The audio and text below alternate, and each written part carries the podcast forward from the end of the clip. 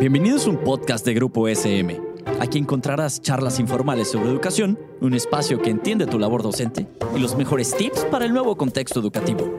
También un espacio donde papá y mamá se sentirán identificados. Hola, bienvenidas y bienvenidos a un episodio de nuestro programa El mundo de las emociones. Soy Yvonne Klein, especialista en educación socioemocional y hoy exploraremos qué podemos hacer cuando sentimos resentimiento. ¿Sí? ¿Qué es el resentimiento? Bueno, es la emoción que se experimenta cuando tenemos ciertas expectativas sobre la conducta de alguien y no se cumplen. Y las consecuencias son que nos sentimos heridos injustamente y nos sentimos traicionados. ¿Qué sucede? Pues nos invaden emociones de enojo, de indignación. Perdemos libertad por la invasión de pensamientos. Nos quedamos estancados en el pasado, porque el pasado nos reaviva el enojo y esto nos impide estar en el presente, en el aquí y en el ahora.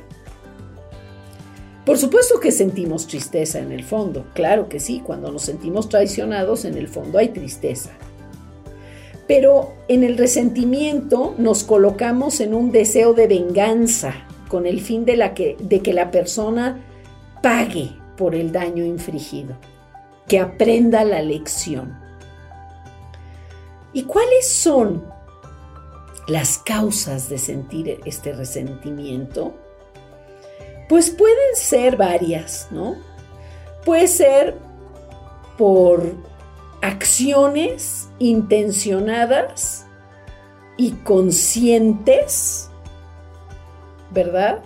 Que uno dice, no, pues yo tengo toda la justificación, tengo toda la cuestión racional.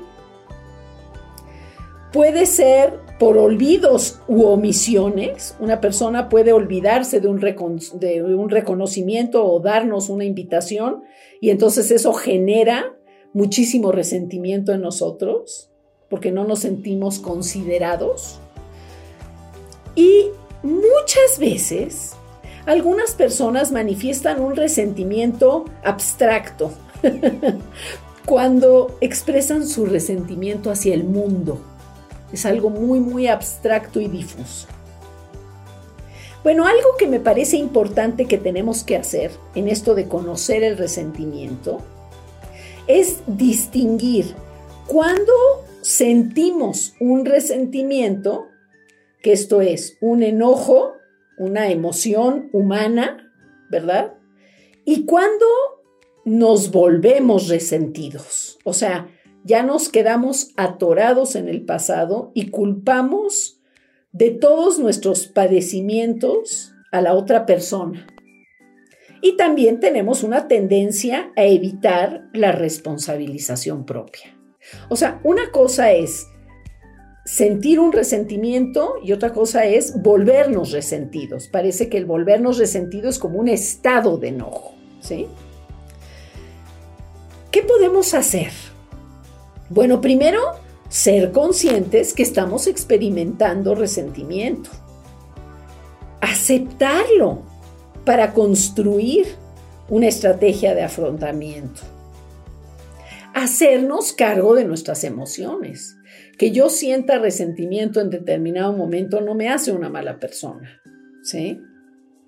Preguntarnos qué ganancia emocional estamos teniendo de experimentar ese resentimiento. Nos estamos protegiendo, pues el sentimiento de enojo nos protege de sentirnos tristes y abatidos, porque el enojo empodera más, la tristeza nos poncha. Entonces el resentimiento sí tiene un grado de tristeza, pero es más el enojo, aunque la raíz es la tristeza. También podemos analizar qué y quién en específico es que nos generó resentimiento.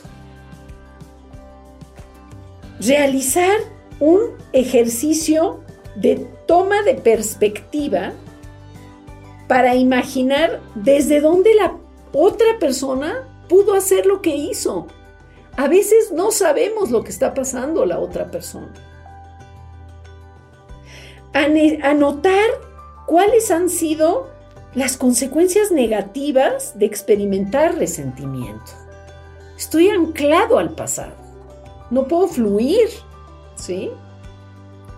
Y asumir no implica perdonar, implica aceptar, es el primer paso para movernos hacia otro lado.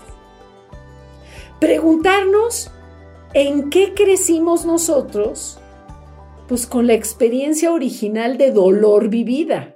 ¿Qué aprendimos? Y propiciar lo que nos genera crecimiento, a nivel de amigos, a nivel de actividades, de sentido de vida. Spinoza, Baruch Spinoza en el siglo XVII, un gran filósofo que estudió las emociones, decía que cuando algo nos causa dolor, para superarlo, debemos sustituirlo por algo positivo más fuerte. Busca ¿Con qué puedes sustituir eso que te está corroyendo por dentro y te está anclando al pasado?